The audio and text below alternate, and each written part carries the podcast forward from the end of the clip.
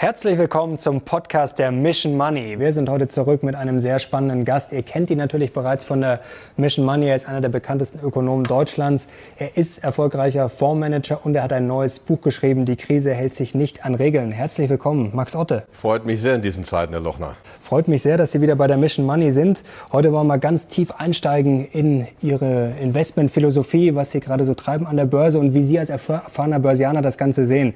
Wollen wir mit dem aktuellen Anst äh, anfangen? Also wir hatten jetzt letztes Jahr ein Rekord-IPO-Jahr. Wir haben Allzeithochs. Es ist normal, dass Aktien einfach mal um 100 Prozent an einem Tag steigen. Ähm, wie ist denn Ihr Gefühl momentan gerade? Also sind wir schon mitten im Wahnsinn? Sind wir am Anfang? Sind wir vielleicht schon am Ende? Also bei Ihrer Erfahrung, wie schätzen Sie das? Wir an? sind im selektiven Wahnsinn. Ähm, also das gibt schon diese Blüten mittlerweile. Ähm, viele haben ja Angst vor dem Crash. Also es kann sein, da werden wir später nochmal drauf kommen, dass eben der Crash in der Form gar nicht kommt, sondern dass wir die Flucht in die Sachwerte haben. Immobilien sind schon teuer. Aktien werden jetzt selektiv schon im Wahnsinn getrieben. In solchen Zeiten sind ja dann IPOs oder auch Bitcoin hauen auf einmal ab, weil alles das kennt. Das sind dann so, schon so Auswüchse. Aber der große Aktienmarkt ist noch nicht wirklich zu teuer. Google oder Microsoft sind jetzt sportlich bewertet, aber nicht in der Blase. Das kann man wirklich nicht sagen, weil sie dauerhaft Rückenwind auch haben durch die Transformation, die wir gerade in der Wirtschaft erleben. Das heißt, im Grunde sind wir optimistisch für die Börse, pessimistisch für die Wirtschaft. Aber die Börse könnte weiterlaufen, weil die Menschen merken, dass ihr Geld auf dem Konto nichts mehr wert ist oder entwertet wird, dass die Lebensversicherung, die Renten, all das so langsam angeknabbert werden, könnte jetzt tatsächlich der Run in die Aktien so richtig losgehen. Mhm. Ähm, wie gesagt, wir sehen einzelne ähm, wahnsinnige Ausschläge schon wie bei Airbnb und so weiter. Wir machen ja keine IPOs, aber die große Menge der Aktien, die könnte noch einen Push erleben, wobei wir auch da selektiv vorgehen, aber da kommen wir sicherlich gleich nochmal drauf. Aber irgendwann muss es ja auch mal ein Ende geben. Also jetzt nehmen wir mal an, wir wären jetzt am Anfang von so einer Blase, die sich jetzt so richtig äh, aufbläst. Ähm, Jetzt muss man ja auch sagen, äh, dass momentan die Bären gefühlt auch alle umfallen. Man sieht ja reihenweise jetzt die Charts, äh, die Pessimisten werden quasi immer weniger. Sie waren ja in der Vergangenheit auch immer kritisch, natürlich auch immer zu Aktien geraten, aber trotzdem waren sie immer kritisch. Jetzt sagen Sie mittlerweile auch schon, Sie halten es jetzt für deutlich wahrscheinlicher, dass das weiter steigt. Ist das nicht auch so ein Alarmzeichen, dass es quasi fast keine Bären mehr gibt? Naja, so immer kritisch. Ich habe mal meine, meine äh, weil ich ja gerne auch als Crash-Prophet mal hier und da tituliert werde, ich habe mal meine Empfehlungen der letzten 15 Jahre angeguckt. 80 Prozent sind bullish und zwar mit dem Zeitpunkt relativ gut. Und wenn Sie ins Netz gucken, am 1., 2., 3., 4., am Tiefpunkt der, des Corona-Crashs, habe ich äh, gesagt, wir sind voll investiert, wir gehen rein, kauft Aktien. Also ähm, es gab sogar dann inter, mehrere Interviews. Also ich bin voll reingegangen, was sich auch ausgezahlt hat in den Fonds. Ähm, und wie Sie sagen, also das, diese zunehmende positive Stimmung ist das Einzige, was so ein kleiner Wermutstropfen ist, wenn also alle aufspringen. Aber die Bewertungen sind nicht so, dass man sagen würde, es ist, es ist eine Blase insgesamt. Einzelne Blasen gibt es. Die Bewertungen sind noch akzeptabel. Und wenn ich auf der anderen Seite sehe, Geldwert wird immer weniger wert, dann muss ich mir überlegen, wie sichere ich mein Vermögen. Da sind Aktien ganz wichtiger Bestandteil. Also wir fahren im Moment vielleicht nicht im vierten Gang, aber wir fahren im dritten Gang und wir haben sehr schöne Kursanstiege, auch gerade jetzt wieder mit einzelnen Titeln, kommen wir später drauf. Äh, wir bleiben dabei. Irgendwann gibt es für uns auch einen Ausstieg, aber dann, wenn die Bewertungen nicht mehr passen. Das ist eine gute Vorlage für die nächste Frage. Sie schreiben in Ihrem Buch auch sehr schön, äh, dass wir äh, vom Reptilienhirn gern mal gesteuert werden. Also gerade wenn, wenn man unter Druck kommt, wenn man emotional dann handelt, ist natürlich Gier auch so ein Thema. Das kann natürlich sein, dass da jetzt einige jetzt noch gierig werden, die nicht dabei sind. Sie haben es gerade gesagt, irgendwann ist der Zeitpunkt dann gekommen. Wann ist denn irgendwann? Also wann ist denn so ein Zeitpunkt gekommen, wo Sie sagen, so jetzt äh, wird es dann aber wirklich zu teuer? Hm, also grundsätzlich sind wir sehr stark gewichtet in Google mhm. oder anderen äh, Werten, die jetzt profitieren von, den, von der Digitalisierung. Ich sehe das als Staatsbürger kritisch, auch als von den Bürgerrechten her, aber es ist nun mal ein Trend, auf den ich als Investor äh, reagieren muss. Ich kann mit meinen paar hundert Millionen, die wir da insgesamt äh, verwalten, kann ich jetzt nicht ähm, äh, die Welt verändern. Ähm, also deswegen engagiere ich mich privat, aber als Investor muss ich diese Trends akzeptieren. Und wir sind in diesen Titeln drin, ob das Microsoft ist oder Amazon oder Google, nicht allen, auch kleineren äh, Tech-Werten der zweiten Reihe, TeamViewer, kommen wir ja später noch mhm, drauf. Genau, kommen wir noch ähm, genauer dazu. Und der Rückenwind für die ist da durch die jetzige Situation. Alles drängt Richtung Digitalisierung. Das heißt, die können auch relativ satte Bewertungen vertragen. Mhm. Das ist ja nicht so wie zum Beispiel Microsoft, die im Jahr 2000, da gab es die Aktie auch schon ungefähr 20 Jahre, nicht die Aktie, Börsengang war 84 oder 86, aber das Unternehmen gab es schon über 20 Jahre. Damals musste ja ein Unternehmen erstmal Gewinne schreiben und fünf, sechs, sieben Jahre am Markt sein, bevor man an die Börse ging. Das ist ja alles anders geworden. Aber äh, im Jahr 2000, Microsoft war damals schon ein dominanter Player in seinem Bereich, war die Aktie beim KGV von 100. Mhm. So, und da sind wir jetzt noch nicht und das Wachstum ist ungebrochen. Ähm, das heißt, so Sachen wie Google, Amazon, Amazon ist vielleicht nochmal ein Sonderfall, ähm, Microsoft, die können locker nochmal 30, 40, 50 Prozent steigen, bevor sie richtig teuer werden. Also dann, wir würden dann auch eher schrittweise rausgehen, weil wir eben nicht uns von der Psychologie irre machen lassen. Wir gehen strikt nach Bewertungen, nach Branchenallokation. Und das heißt, wenn das dann, wenn die Bewertungen wirklich teuer werden, dann fangen wir an abzubauen. Ähm, machen wir zum Beispiel im Moment bei Athos Software auch noch nicht. Das hat aber andere Gründe. Die sind schon relativ sportlich. Jetzt ist ja ein Münchner Unternehmen, wenn wir vielleicht auch noch drauf kommen. Kommen wir auch dazu.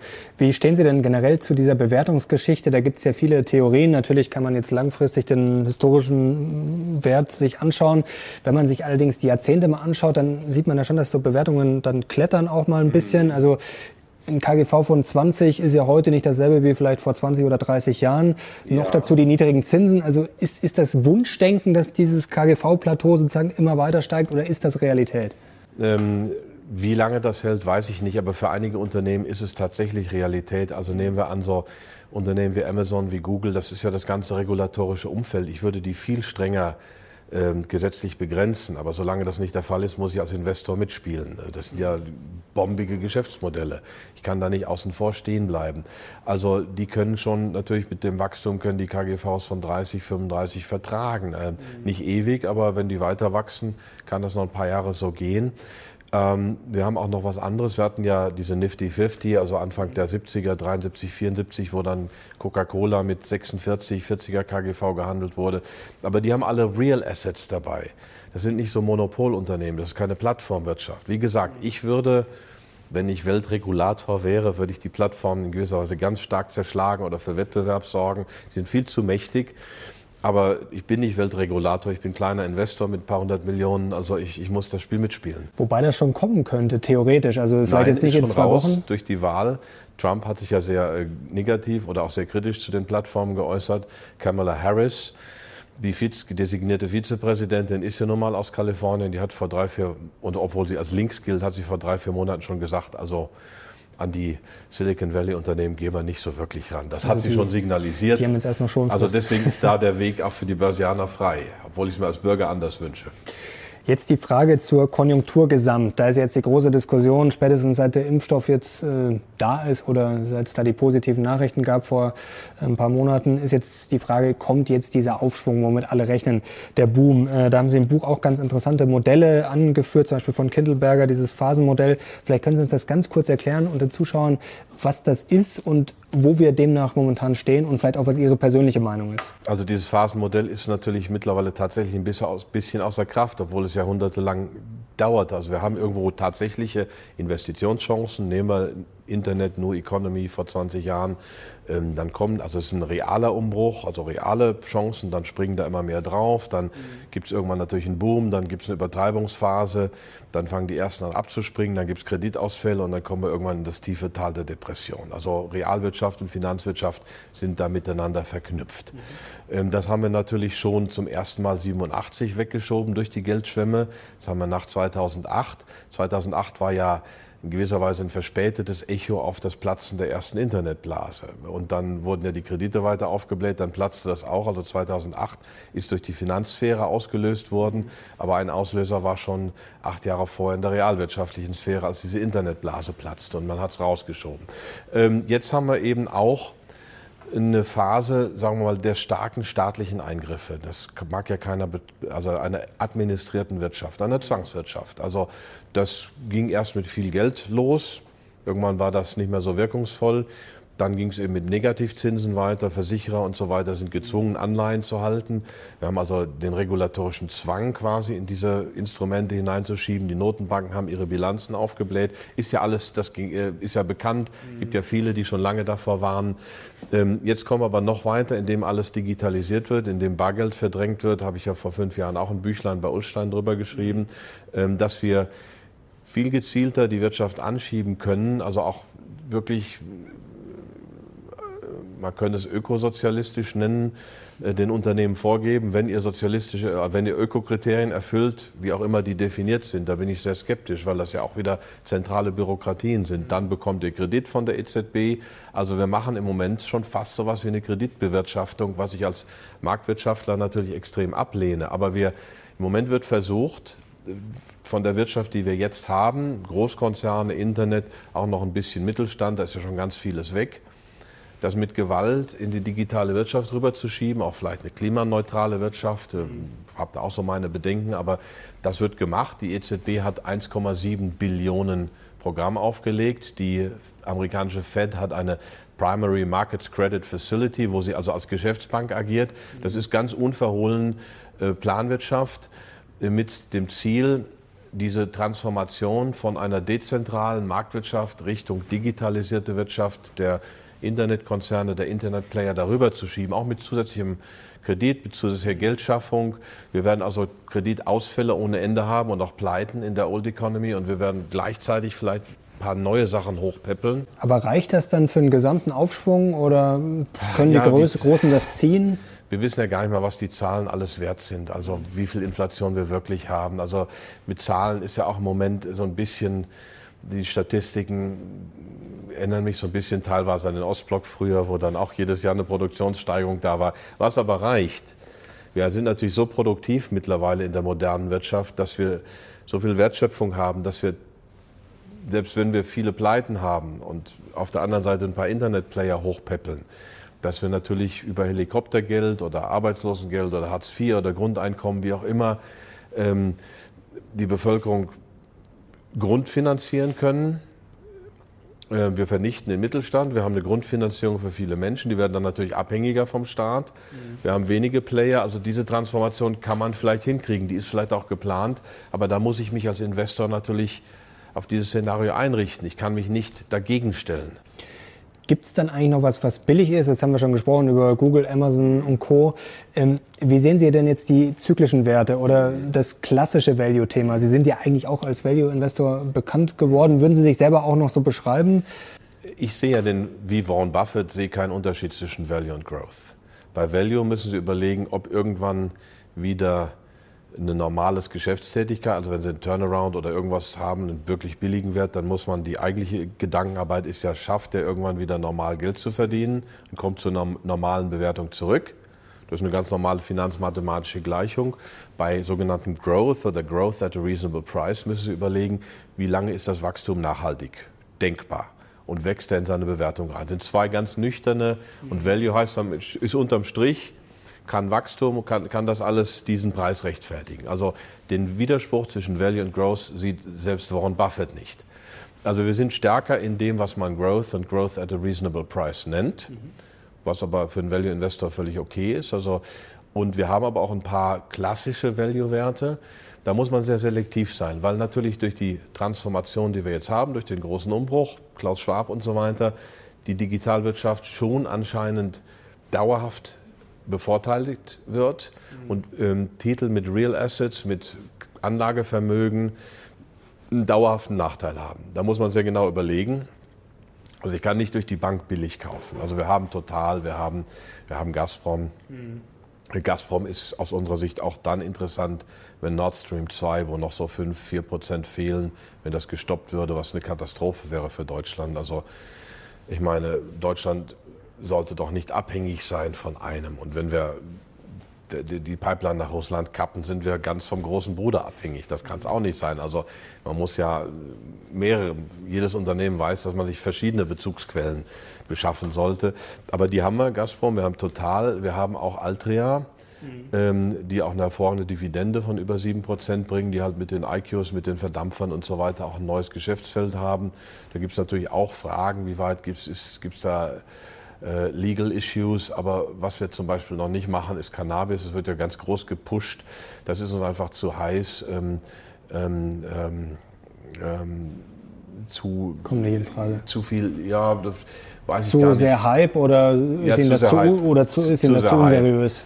Ja, was, also ich, ich bin ein Kind der 70er und der frühen 80er, da gab es das schon mal in der Schule.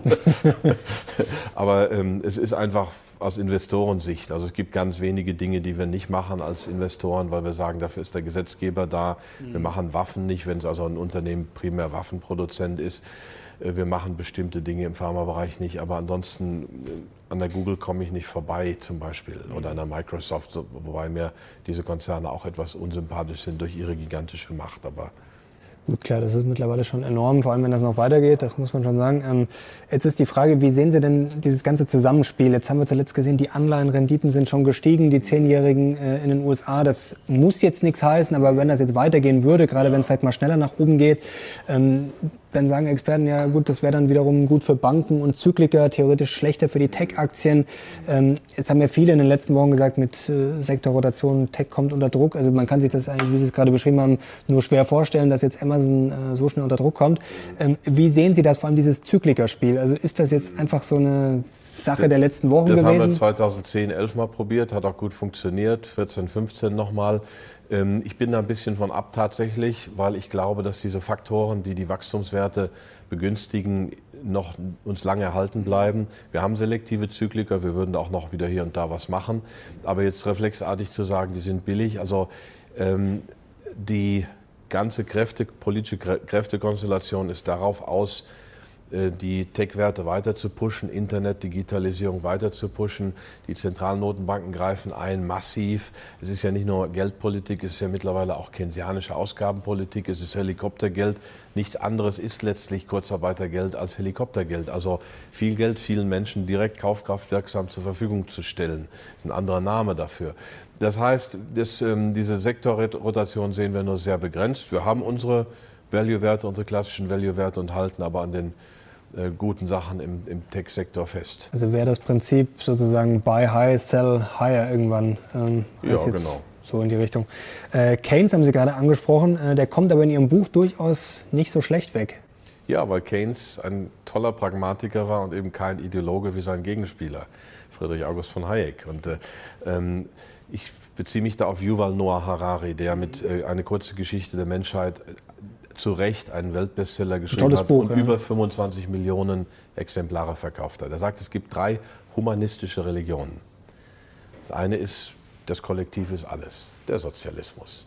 Das andere ist, das Individuum ist alles, der Individualismus oder Liberalismus. Und dazwischen nennt er einen ähm, evolutionären Humanismus. Und als Beispiel nennt er den Nationalsozialismus. Für evolutionären Humanismus steht so im Buch drin. Also das können Sie natürlich nur machen äh, mit seinem Hintergrund. Äh, heutzutage ist evolutionärer Humanismus zum Beispiel auch Transhumanismus, also die Verbesserung des Menschen mit Cyborg, mit was auch immer. Das sind so die drei, auch von einer sehr hohen Abstraktionsebene, die er humanistische Religionen nennt.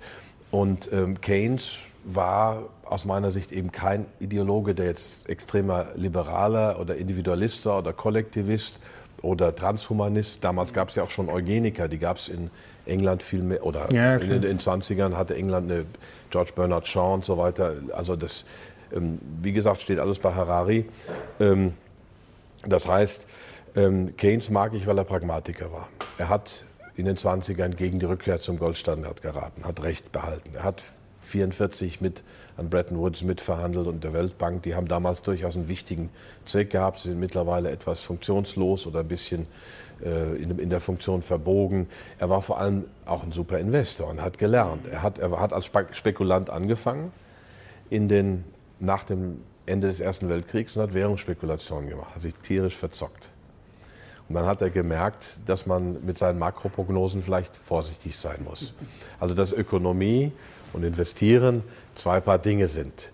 Das muss man beides oder man kann beides können, aber es sind zwei völlig unterschiedliche Skills. Also Bücher schreiben, Ökonomie, Makroprognosen, Investment sind zwei Paar Schuhe. Man sagt ja auch oft, die Ökonomen sind selber nicht oft äh, die besten Spekulanten. Gibt es ja zumindest als Vorurteil, das äh, ist ja kommt, so. kommt oft Wird ja auch den sogenannten Crash-Propheten vorgeworfen, dass sie gut erklären können.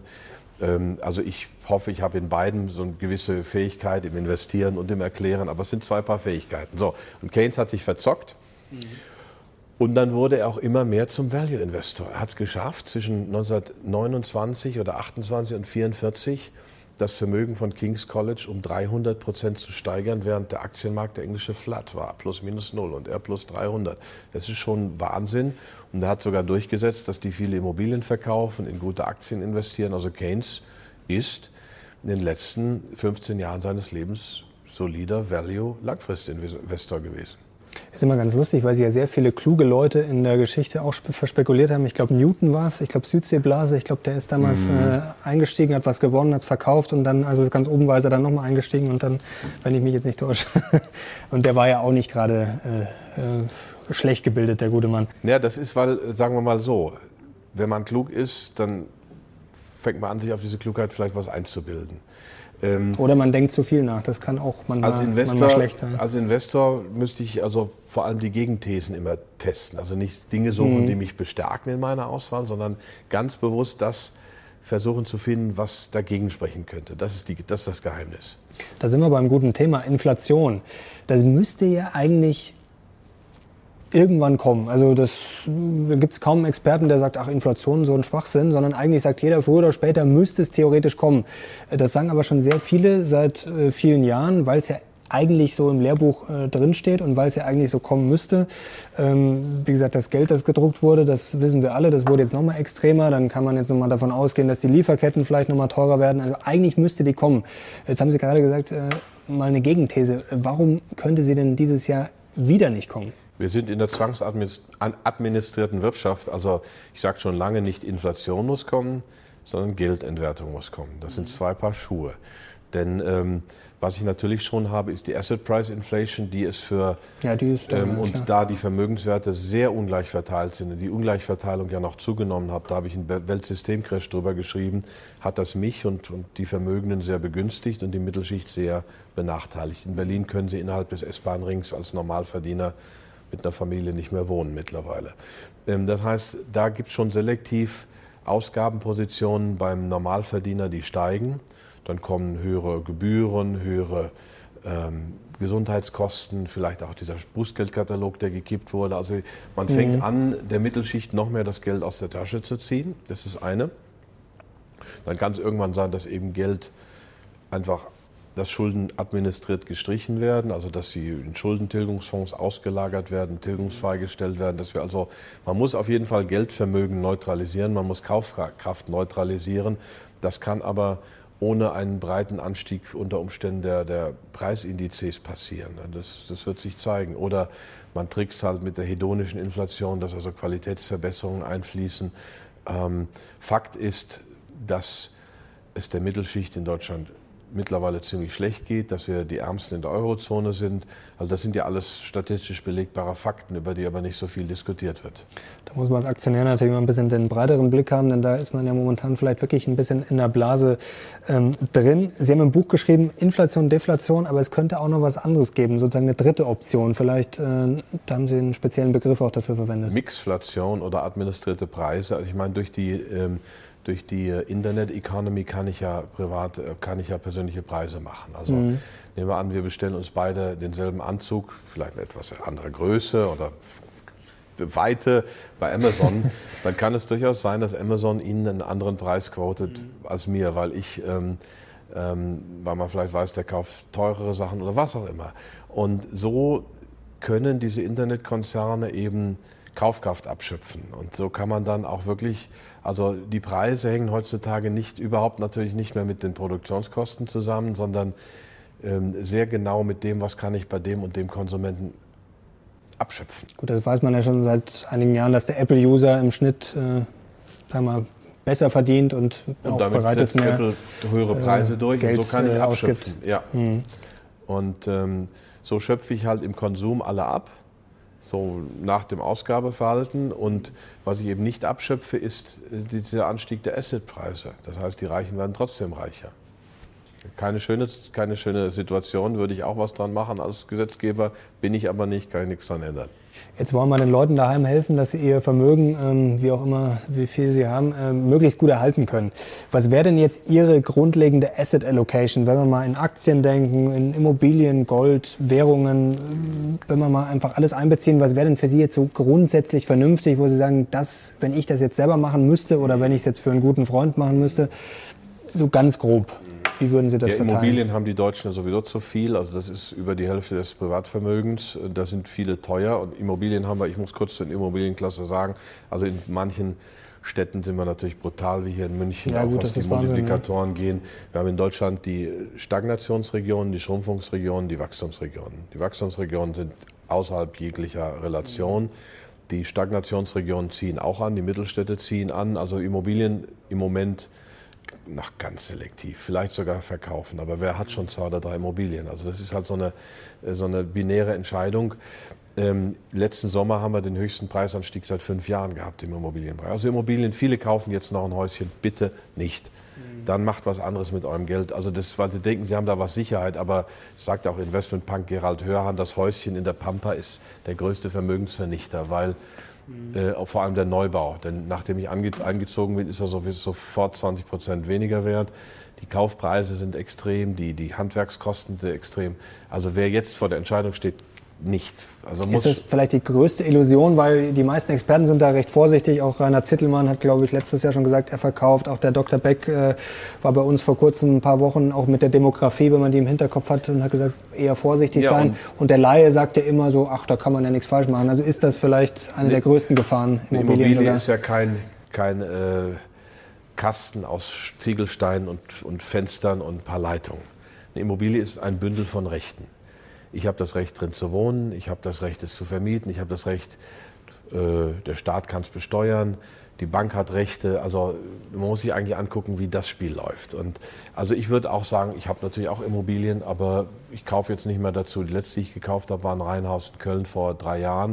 Mhm. Ähm, und äh, im Moment würde ich das nicht machen. Ähm, vielleicht noch, wenn es auf dem Land was als Hobby für Privatbedarf ist, aber nicht als Investment. Mhm. Ähm, so, jetzt, dann haben wir die Asset-Klasse mal draußen, weil die immer ein bisschen, die ist so groß. Bitte keine, kein Eigenheim auf dem Land kaufen. Jetzt bitte nicht glauben, dass ihr damit, dann hängt ihr am Tropf der Bank, mhm. dann habt ihr andere Verpflichtungen, also dann lieber mieten. Auch hier gehen, ja. in München oder so, ähm, ich meine, die Kaufkraft, die, die Löhne und Gehälter steigen nicht, wer soll denn diese Mieten auf Dauer aufbringen?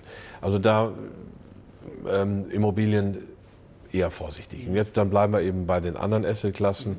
Ich bin, mm, da kriege ich immer viele, äh, sagen wir mal, skeptische und auch engagierte Mails. Ich bin halt Bitcoin-Skeptiker oder mir ist das Zeug einfach unsympathisch. Dann heißt das, beschäftige dich mal ein bisschen mehr damit und so. Habe ich. Das, ähm, wie auch immer, lassen wir auch außen vor. Also Bitcoin sagen Sie eher nein? Ich, äh, Oder klares Nein? Ja, im Moment haben wir natürlich auch mal wieder einen Blasenstatus, aber es geht mal so, das ist ja schon richtig Hype und es gibt ja auch andere Kryptowährungen. Mhm. Und jetzt bleiben wir bei Aktien, da können wir auch zwischen Value und Tech unterscheiden. Wir haben Währungen und, und Kontoguthaben, Anleihen und wir haben Edelmetalle.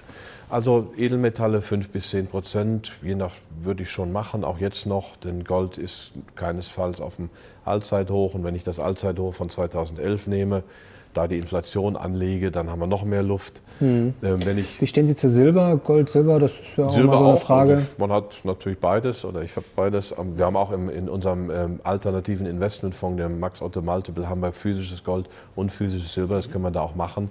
Also da können wir größere Positionen fahren und eben auch physisch was machen. Dieser Fonds ist zugelassen für in Deutschland für Professionelle und in Liechtenstein für Privatanleger auch. Also ähm, in Deutschland kann man sowas eben nicht, ist es nicht für Privatanleger zugelassen. Ähm, ähm, also ja, aber das Grundinvestment ist Gold. Man, man tradet sowas ja nicht alle zwei oder drei Monate. Man hat das dann mal. Also man fängt mit Gold an und Silber ist natürlich jetzt schon ein bisschen weggelaufen. Also das haben wir auch ziemlich gut zeitlich hingekriegt vor einem Dreivierteljahr, ja, ich weiß nicht mehr genau, wo wir es gemacht haben. Ähm, hat man beides. Jetzt im Moment würde ich dann eher, wenn einer was neu macht, auch wieder Gold nehmen. Ähm, also fünf bis zehn Prozent, da kann man schon ordentlich was machen. Ähm, die Liquidität muss man sich überlegen, irgendwo 20, 30, 40, je nachdem, wie man wie, äh, wie, wie sicherheitsbewusst oder wie viel Reserven man haben will. Und das, das heißt dann 50 Prozent mindestens Aktien. Und was ist denn die beste liquide Anlage? Also würden Sie da sagen, Anleihen, es gibt ja auch immer diese inflationsindexierten Anleihen, die kann man theoretisch ja auch äh, sich ins Depot legen oder einfach Tagesgeld oder bestimmte Währungen. Was würden Sie da raten? Das ist für einen Privatanleger zu komplex. Also wenn ich jetzt als einfacher Anleger davor stehe und sage, also ich lasse es erstmal auf dem Termingeldkonto oder Festgeld oder auch nur am Tagesgeldkonto lassen, vielleicht äh, sogar ein Fremdwährungskonto in Franken, also Franken würde ich sagen. Aber man darf das nicht zu kompliziert machen, weil auch der Anleihenmarkt sehr illiquide ist. Dann, wenn man dann wieder was kauft, was spezial für Privat, speziell für Privatanleger aufgelegt ist, wird man wieder abgezockt. Ähm, ja, und also dann lieber quasi das als, im Moment ist es ja nicht so, dass das Renditebringer sind, ähm, als Reserve auf dem Konto lassen, wohlweislich, dass es Negativ- oder Minuszinsen gibt, ähm, aber um dann irgendwann einzusteigen. Da sind wir also irgendwo zwischen zwischen ähm, 10 und 40 Prozent Liquidität. Mhm. Natürlich kann ich auch, ähm, wenn es Bundesanleihen gibt, die noch leicht im Plus sind, also um Negativzinsen zu vermeiden, kann ich das vielleicht auch machen. Aber da würde ich es mir einfach machen. Mhm. Ein bisschen was davon vielleicht auch sogar unter das Kopfkissen, also dass man ein bisschen was Cash hat, ähm, aber nicht zu so viel. Das hat dann wieder andere Risiken. Und das heißt 50 Prozent mindestens Aktien, aber bis 80, 70, ja, abgesehen von der Immobilie, die wir rausgenommen haben. Mhm. Okay. Jetzt kommen wir noch spezifisch zu den Aktien. Da glaube ich, können die Leute kaum erwarten, dass wir da noch drüber reden. Ähm, jetzt haben Sie ja diese Königsanalyse, die findet man bei Ihnen ja auch auf der Homepage. Also ganz einfach jetzt mal gesagt, Geschäftsmodell, Management, Bilanz. Wie kann man sich denn bei Ihnen so einen Prozess vorstellen? Also klar, Sie kennen ja die meisten Unternehmen, meisten Aktien. Wo fangen Sie dann da an? Werden Sie dann da persönlich vorstellig? Also wie findet so ein Max Otte sozusagen eine gute Aktie? Das Vorstelligwerden ist also schon mal fast der letzte Schritt. Also, ähm, also es gibt ja, wir, wir, haben Screens, wir gucken mal durch Aktienscreens. Das ist im Moment dadurch, dass die Bewertungskriterien höher sind, seltener der Fall. Aber man kann sich auch Wachstum angucken, man kann sich Qualität anschauen. Ähm, tatsächlich ein qualitativer Prozess. Wir lesen, wir sprechen mit anderen Investoren, wir sind in einer Branche drin, merken, da gibt es was Neues, gucken uns das an. Also das ist wirklich auch Diskussion, Teamprozess. Natürlich lassen wir auch mal Filter laufen über, über, die, über den S&P oder über den Gesamtmarken, gucken, was fällt da unten raus oder was fällt, bleibt im Sieb nach unseren Kriterien. Aber dann fängt die Arbeit erst an mit der Königsanalyse, also wie gut das Management, wie gut ist ähm, das Geschäftsmodell und wie stabil ist die Bilanz. Jetzt schauen wir uns mal ein Ergebnis an, die Top 10 Positionen von einem der Fonds. Das können wir jetzt mal einblenden. Und da sehen wir schon, Athos Software haben Sie vorher schon angesprochen.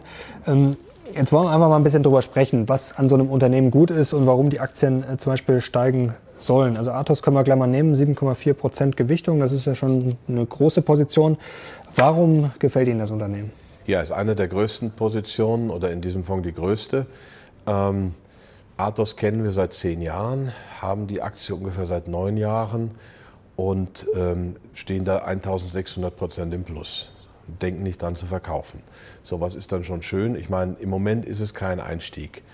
Wir sind also bei einem 60er KGV, das ist schon sehr, sehr sportlich. Mhm. Aber ähm, es ist heutzutage eben Geschäftsmodell und Management. Früher hat der Warren Buffett gesagt, buy only businesses that can be run by an idiot, because someday somebody will. Also dann, man soll narrensichere Unternehmen kaufen, weil irgendwann auch ein Idiot sie leiten wird und dann müssen sie trotzdem noch performen.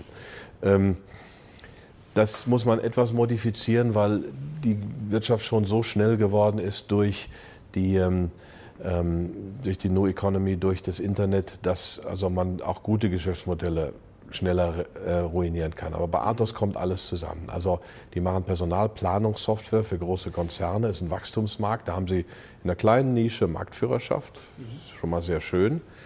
Ähm, machen das sehr gut, auch operativ. Das Management hat nach, ist ja auch an einen neuen Markt gegangen, hat diesen ganz tiefen Fall der Aktie wie United Internet und andere, die sich wieder bekrabbelt haben. CTS Eventim, CTS Eventim stand mal bei 30 Cent im Tief. Jetzt stehen sie irgendwo bei 40, 35 Euro oder so. Also muss ich mal überlegen. Ähm, Athos hat auch diesen ganz tief und ist dann lange seitwärts und, mit, und dann seit ja, in den letzten zehn Jahren 1600 Prozent ist ja schon was oder neun Sportlich, Jahren. Ja. Ähm, jetzt sind sie sicherlich etwas teuer, aber wir verkaufen sie nicht, weil äh, oftmals geht es dann beim wirklich guten Management noch weiter, dann entdecken sie noch was oder machen eine Akquisition vielleicht sogar. Also einmal ein gutes Geschäftsmodell in einem Bereich, der wächst, mhm. der nachhaltig von der Digitalisierung profitiert. Dann kenne ich seit langem den Inhaberunternehmer, der also noch über 50 Prozent hält, sitzt hier in München, der auch immer noch voll fokussiert auf das Unternehmen ist und, und wirklich Spaß dran hat und ähm, sich da ganz drauf konzentriert und, und einen, einen, super Job macht und auch sehr aktionärsorientiert. Also ähm, der das Unternehmen wirklich gut leitet. Da kommen also Geschäftsmodell und Management zusammen. Ähm, und mit, wenn ich über 50 Prozent an dem Unternehmen halte, dann habe ich natürlich ein Interesse daran. Er will auch nicht verkaufen, er kriegt immer mal wieder Angebote aus Silicon Valley. Mhm. Aber die Amerikaner, die Großen, das ist ja, so läuft das Spiel ja. Also die kaufen dann kleine Startups auf, manche integrieren sie, manche kaufen sie auch nur, um sich Konkurrenz mhm. vom Leib zu halten, weil sie ja riesen gefüllte Kassen haben. Er nimmt diese Angebote nicht an, das Unternehmerdasein macht ihm Spaß, er hat einen klugen Sohn. Ähm, und deswegen bleiben wir dabei, weil da wirklich langfristig Perspektiven sind. Sehr gut. Kommen wir zu den nächsten zwei Aktien. Also insgesamt haben Sie viel Konsumgüter, wobei man natürlich unterscheiden muss. Konsumgut ist ja heutzutage nicht mehr Konsumgut, da kommen wir vielleicht noch gleich dazu. Äh, zur Rose Group und Pets at Home, zwei sehr spannende Positionen. Vielleicht können Sie uns dann mal erklären, was da sozusagen der Investment Case ist. Zur Rose kennen nicht alle, das ist ein Schweizer Unternehmen, aber Doc Morris werden viele kennen. Und Doc Morris gehört zu, zur Rose. Und es gibt zwei ähm, Firmen, die halt den Apothekermarkt aufmischen, die Shop-Apotheke und, und Zirrhose. Beide sind gut gelaufen. Wir haben einen davon. Im Nachhinein hätten wir beide machen sollen, aber so ist das bei den Eine reicht ja dann auch. Die, also da sind wir auch hochgewichtet. Die haben wahnsinnig gut performt. Wir bleiben aber auch da dabei. Mhm. Denn solange die Perspektiven stimmen, Zirrhose macht zum Beispiel noch keinen Gewinn aber sie steigern Umsatz und Cashflow und reinvestieren das aber. Also wir sehen natürlich, dass sie anhand einiger operativen Metriken gigantisch wachsen, aber sie reinvestieren sofort. Das heißt, da wird es noch eine Weile dauern, bis die Gewinnschwelle erreicht ist, aber sobald, solange sie sich damit einen dauerhaften Markt erobern, das tun sie, weil da ja was passiert, was man in der Fachsprache Business Roll-up nennt, was vor über 20 Jahren der Kamps gemacht hat mit den Bäckereien. Er hat quasi die Teigherstellung zentralisiert, viele Dinge zentralisiert und dann waren die die, die Bäckereien nur noch Verkaufsstellen. Und Zirrhose macht so etwas Ähnliches mit den Apotheken, was für mich wiederum als ja, etwas nostalgischen Menschen ähm, ein dicker Wermutstropfen ist, weil ich meinen Apotheker eigentlich gerne behalten würde. Aber äh, ich kann es auch das nicht ändern. Ich, ich bin da als Investor natürlich schon gewissen, gewissermaßen auch, äh, sind mir die Hände gebunden, beziehungsweise muss ich diese Chance auch wahrnehmen. Und ähm, durch den Versandhandel, also es gibt natürlich im, im Arzneigeschäft kaum Retouren, das ist das Schöne einerseits. Dann ist es auch so, dass natürlich solche Shop- und Versandapotheken und Zirrhose, vor allem ähm, Doc Morris, dann auch Kundendaten sammeln. Mhm. Auch das natürlich aus Datenschützersicht nicht kritisch, aber es sind natürlich bombige, bombige Geschäftsmodelle. Und äh, im Moment drängt da alles hin. Und da sind wir dann aus Investorensicht sehr gerne dabei. Und Pets at Home ist ja auch ein sehr spannendes Geschäftsmodell. Das haben wahrscheinlich auch nicht so viele auf dem Zettel. Da stehen wir schon ähm, gut über 100 Prozent im Plus, bleiben wir dabei. Die sind aber nicht rein virtuell, die sind also im Prinzip haben sie ähm, Läden in, Eng in, England vor allem für Haustiere, also wo Haustierbedarf ist, aber gleichzeitig auch Hundefriseur und Hunde, Hundepsychologe und Gymnastik oder was weiß ich. Also äh, ja, und das Haustier ist etwas, was in der modernen Wohlstandsgesellschaft oftmals, in Deutschland hat mehr Hunde als Kinder in gewisser Weise, nicht nur in gewisser Weise, sondern das ist wohl so. Also das Haustier ist vielen halt sehr viel wert und da ist ein gutes Geschäft drin und die haben wir sehr billig eingesammelt und ähm, sie haben natürlich schon sich kräftig erholt, aber da bleiben wir erstmal auch dabei. Mhm. Flow Trader ist auch spannend. Gut, das liegt auf der Hand, aber warum ausgerechnet jetzt das Unternehmen? Mhm, eine Handelsplattform für Derivate. Wir haben dieses Jahr, ich glaube, eine Dividendenausschüttung von 14 Prozent oder mehr gehabt, weil es ein sehr gutes, äh, paar sehr gute Quartale gab. Flow Traders ist für uns so eine Art Hedge. Wir machen ja keine Absicherungen, die kosten ja nur Geld und versauen die Performance. Auch wenn es gut tut in der Seele, kommt nachher meistens nur Schrott raus, wenn ich Absicherungen mache. Es ist wirklich sehr performance-schädlich. Ähm, machen wir nicht, aber wir machen Hedges. Also Flow Traders ist für uns ein Hedge. Die ähm, verdienen dann gut, auch wenn es rappelt. weil dann natürlich das Handelsvolumen an den Börsen steigt. Und die betreiben halt so eine Handelsplattform für Zertifikate und Derivate als Unternehmen. Und das ist für uns so eine Absicherung. Und da ist auch noch Potenzial, ja, da bleiben wir auch bei. Das mit dem Absichern, das war gut, da gibt es ja ein paar Fonds, die dann nicht so gut laufen. Also das ist für Sie quasi, würden Sie das generell nie machen oder? Nie. Wir haben es noch nie gemacht. Nie Frage. Okay. Also ich meine, man kann es, manche machen es und man kann, kann, das auch machen, wenn man es sehr punktuell einsetzt, vielleicht mal einen Monat in jedem Jahr oder so, aber da muss man auch das wieder Timing-Problem wieder. wieder. Das Timing-Problem, wenn ich es wenn lange mache, ver vernichte ich mir die Performance komplett. JD ist ja auch ein spannendes Unternehmen. Wie stehen Sie da dazu? Ja, das ist die chinesische Amazon. Ähm, China haben wir relativ begrenzt, weil man, äh, wir sind jetzt auch in die, in die A-Aktie geswitcht, weil das ja liberalisiert wurde. Da ist auch das Potenzial noch lange nicht ähm, erschöpft, aber man weiß eben auch nicht, wie es mit dem Westen und China weitergeht. Also mit TikTok war es ja auch so eine Geschichte vor einigen Monaten. Das heißt, da sind wir gern dabei, aber da machen wir Positionsgrößenmanagement, weil wir das Risiko begrenzt halten wollen, genau wie bei Gazprom, wo man sagt, das sind ähm, Titel, die hat man gerne, aber nur bis zu einer gewissen Größe, weil wir, es gibt eben auch politische Risiken. Da wollte ich gerade sagen, ist Ihnen das dann nicht zu so heiß, dass dann da mal vielleicht einer verschwindet oder so, wie wir es no jetzt pain, ja bei, no gain. Ich meine, bei Alibaba muss, gesehen haben? Man muss auch schon mal, man muss auch schon mal ähm, ähm, sagen wir mal, sich exponieren, aber das Risiko dann auch kontrollieren. Und punktuelles Risiko ist ja gut, ist ja jetzt auch, äh, der ganze Fonds besteht ja nicht daraus, ist ja nur eine Aktie. Äh, und die auch nicht so hoch gewichtet ist wie die anderen, also das ist, man muss da schon ein bisschen, ja. Teamviewer und Slack liegt wahrscheinlich relativ auf der Hand. Klar, Volldigitalisierung spielen oder gibt es da noch einen anderen Aspekt? Gut, das sind diese Internetwerte der zweiten Reihe. Athos gibt es schon länger. Die ähm, aber TeamViewer und Slack, also TeamViewer ist ja ein deutsches Team gewesen, wurde dann von Private Equity gekauft, ist an die Börse gebracht, hat sich jetzt ja auch wieder gut entwickelt. Also da äh, kennen wir auch ein bisschen das Management, finden wir gut, könnte irgendwann zu teuer werden.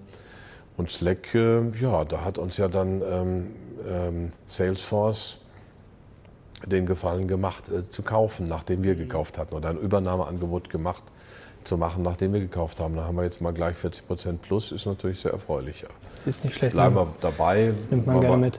Nach unten kann es eigentlich nicht gehen, vielleicht noch ein bisschen nach oben, wer weiß, was noch passiert. Also halten wir noch weiter. Und jetzt noch zwei Positionen. Altria Total, haben Sie, glaube ich, vorher auch schon angesprochen. Da würde mich jetzt interessieren, ähm, hätte man einen Schlenker zu dem Thema ESG, wie Sie da dazu stehen. Ähm, Sehen Sie das auch so, dass das natürlich in Zukunft ein Riesenproblem wird für manche Unternehmen? Die Regulatorik wird da natürlich schärfer. Oder ist es gerade so, dass es vielleicht eine Chance ist, dass solche Unternehmen vielleicht dann aufblühen, wenn Privatanleger vielleicht dann doch sagen, ich muss ja jetzt nicht irgendwelche ESG-Kriterien erfüllen. Ich, die Geschäftsmodelle sind jetzt vielleicht nicht sexy und vogue momentan, aber trotzdem ja nicht unattraktiv. Also ist das eher ein Risiko aus Ihrer Sicht oder vielleicht sogar eine Chance? Jede Chance ist ein Risiko. Äh, also Sie haben es natürlich schon vorweggenommen. Für uns stimmt bei beiden die Bewertung. Das heißt, selbst wenn da jetzt noch mehr Druck kommt, ähm, äh, die Sicherheitsmarge liegt im Einkauf. Also natürlich haben wir da gewisse Risiken eingepreist. Dazu kommt, dass ich dieses ESG, das ist, wird natürlich von überall gepusht. Das ist ein Riesenhype. Es ist natürlich Ökosozialismus. Ich baue quasi eine private, ziehe eine private Compliance Ebene ein, wo dann auch wieder Geschäftemacherei, wie die mit diesen ganzen Zertifikaten, also nicht Zertifikate im Sinne von Finanzproduktzertifikate, sondern Zertifikat für Sustainability, Zertifikat für dies, für jenes, eine riesige Geldschneiderei. Früher gab es einen Gesetzgeber, der hat Gesetze erlassen, da hat man sich an zu halten. Heute gibt es diese bezahlte Zertifizierungsbranche, die gibt es ja schon seit 20 Jahren. Also ähm, das ist für mich ein... Müsste man nicht da auch stärker darauf setzen, weil das ist ja eigentlich auch ein... Ja, auf so Zertifizierungsunternehmen. Geld, Gelddruckmaschine, also alle, die daran mitpartizipieren. Ich weiß jetzt nicht die genauen Zahlen, aber da gibt es ja auch so Unternehmen wie S&P und alles mögliche, alles was mit ETF und mit äh, solchen Sachen zu tun hat. Achso, jetzt sind wir aber von den Zertifizierungen weg zu dem Finanzproduktzertifikat. Ja, das ist die Frage, wer da noch, oder gibt es hm. da vielleicht ein Unternehmen, weiß ich jetzt auch nicht spontan, wer da, äh, aber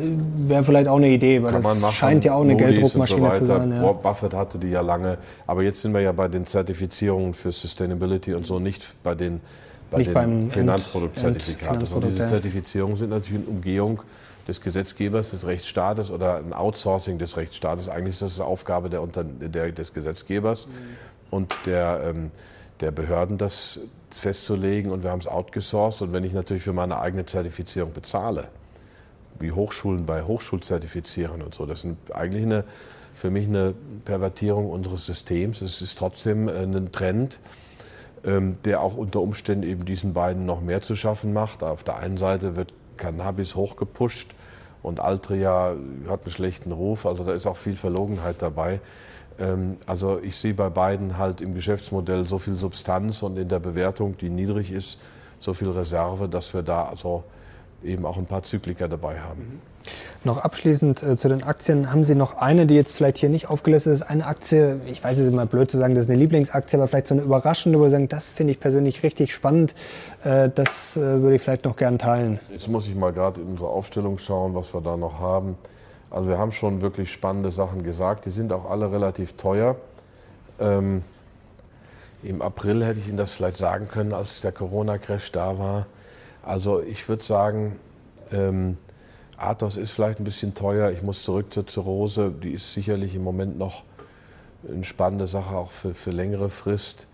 Ähm, auch Teamviewer fände ich nicht schlecht. Also ich würde da schon eher bei den Sachen bleiben. Ähm, dann noch ein Zykliker ist vielleicht falsch, ist auch ein Wachstumswert, auch so ein bisschen Business Roll-up, aber ein Klassiker oder Old Economy, die wir auch schon mal hier sicherlich angesprochen haben vor langer Zeit, ist TFF. Group, Tonnellerie François Frère. Die machen Eichenfässer für Qualitätsweine, ist familiengeführt, mhm. haben, sind vor einigen Jahren auch in Bourbonfässer und Scotchfässer expandiert, also fokussierter Nischenplayer haben natürlich auch im Moment ein bisschen zu kämpfen ähm, unter dem Wirtschaftsrückgang. Dafür kriegt die Aktie vernünftig. Also wer ein bisschen Geduld hat, äh, würde ich sagen, die TFF, die haben wir auch in einigen Fonds drin, die ist sicherlich ein schöner antizyklischer Kauf. Sehr schön. Haben vielleicht auch nicht alle auf dem Zettel, ist noch ein schöner Geheimtipp. Abschließend noch, ähm, wenn wir vielleicht noch zu Regionen kommen, das ist immer ein bisschen schwierig äh, zu sagen, die Region ist jetzt gut, die ist schlecht. Ähm, aber haben Sie da vielleicht noch irgendwas auf dem Zettel, was unterschätzt ist? Äh, vielleicht Stichwort Brexit, vielleicht kriegen es die Briten aus ihrer Sicht vielleicht dann noch besser hin, als viele das auf dem Zettel haben.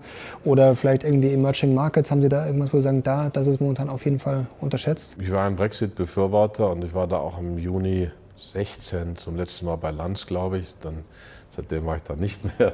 Aber ähm, und auch zu dem Thema als Brexit-Befürworter. Also ich finde es gut, dass das Ding jetzt gelaufen ist und die Welt bricht nicht zusammen, wie wir sehen. Es ist mal ein Signal an die EU.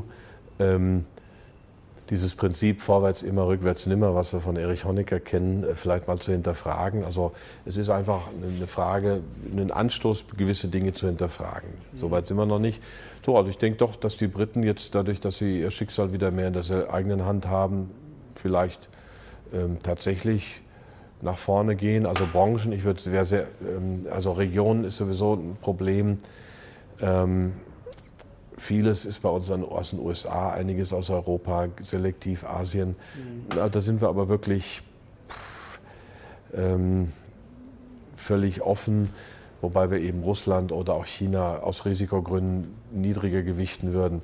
Branchen ist eher, also bei Banken bin ich nach wie vor vorsichtig, weil die ganze mhm. äh, Sache sich da wegdreht bei den Klassikern wie deutsche Autotitel muss man auch vorsichtig sein. Es passiert so viel an dem Markt, ob die in 20 Jahren, 10 Jahren noch dastehen, obwohl sie billig sind, wir sind vorsichtig.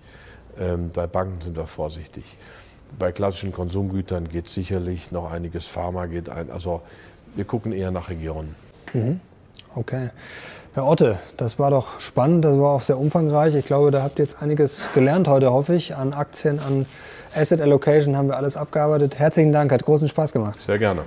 Und euch danke fürs Zuschauen. Jetzt bin ich natürlich sehr gespannt auf eure Kommentare zu Herr Ottes, Herrn Ottes, äh, alles Asset Allocation, Aktien, wir haben glaube ich wirklich alles behandelt. Also schreibt doch mal in die Kommentare, wie ihr das fandet. Danke euch fürs Zuschauen. Danke Ihnen. Bis zum nächsten Mal. Wir sind jetzt raus. Macht's gut. Ciao.